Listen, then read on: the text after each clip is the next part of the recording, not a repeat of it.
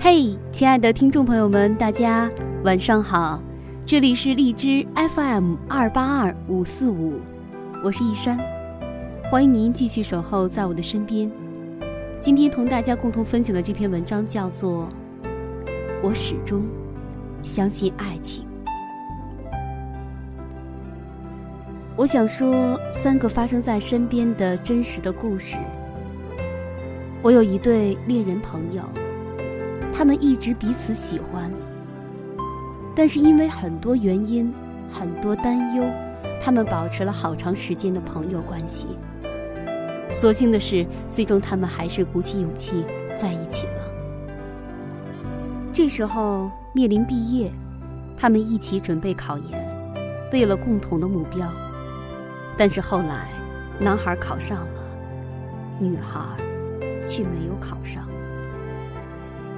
这时候找工作已经有点晚了，留京的机会已经很少。女孩找到了一份不错的工作，可惜却远离北京。作为朋友，只能站在旁边祝福他们，但是觉得这一切很难。我们都看到过太多在毕业的季节分手的情侣。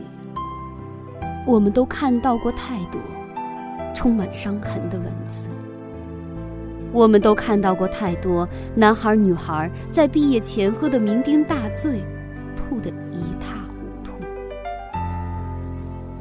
我们不能不现实的想想，想想现实。但是男孩的决定出乎大家意料之外。他放弃了读研究生，选择了跟女孩到同一个城市工作。如果现实叫爱人分离，难道我们就不能去改变现实吗？如果觉得爱的代价太大，难道还有代价比一生的幸福更大吗？第二个故事是关于一个。很漂亮、优秀的学姐，相信学校的每一个人应该都听说过她。大学的前三年，她一直都是一个人，也许是太优秀了，喜欢的人很多，但是敢追的却很少。大四的时候，终于看到她和一个学长牵手了，真是一对璧人，他们都是准备出国的。这个故事应该就是一个真实生活当中的王子公主的童话，可偏偏上天不愿意恋人们过于幸福，他们最后拿到的 offer 不在一个国家。都说异地恋不靠谱，何况他们还是异国的，在一起也不是很久。女孩漂亮，男孩帅气。周围都是有足够多的诱惑，我们甚至想不出他们不分手的理由。我们很识趣的不过问他们的关系，只知道出国后他们的生活各自精彩。但直到三个月前，就是他们毕业半年后，校内上他依然在他特别好友的位置。昨天。他们上传了一张笑得特别开心的合照。谁说越美丽的东西越脆弱？谁说距离就会谋杀掉爱情？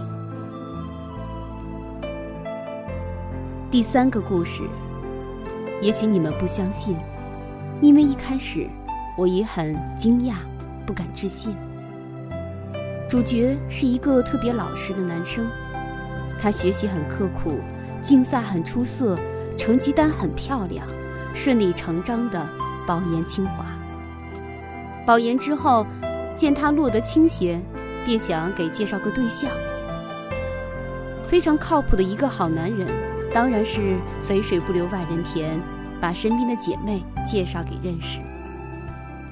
谁知道这时候他说他有女朋友了，在外地。我们问是怎么认识的？他说：“他是同学的同学，一直在网上聊。我们当时都要笑喷了，这不是网恋吗？女孩远在天边的地方，还未曾见面，而男孩，一个大龄有为、有人品的青年。再说哪个网恋不是见光死的？一帮损友，把损人的天赋发挥得淋漓尽致。可是他还是一副悠哉悠哉的模样，说要把他接来北京了。一开始我们不能理解，不想祝福，直到看到他们幸福的牵手校园，忽然想明白了，他的刻苦，他抓紧时间兼职实习，原来他一直在为接他过来做准备，而那个女孩也很快在北京找到工作，算是。站稳脚跟了，看着他们一副凛然无人能分开他们的架势，大家真的衷心的接受了。原来现实中的爱情真的能够这个样子。其实，事在人为，又有什么不可能呢？第一个故事告诉我，爱情是能被选择。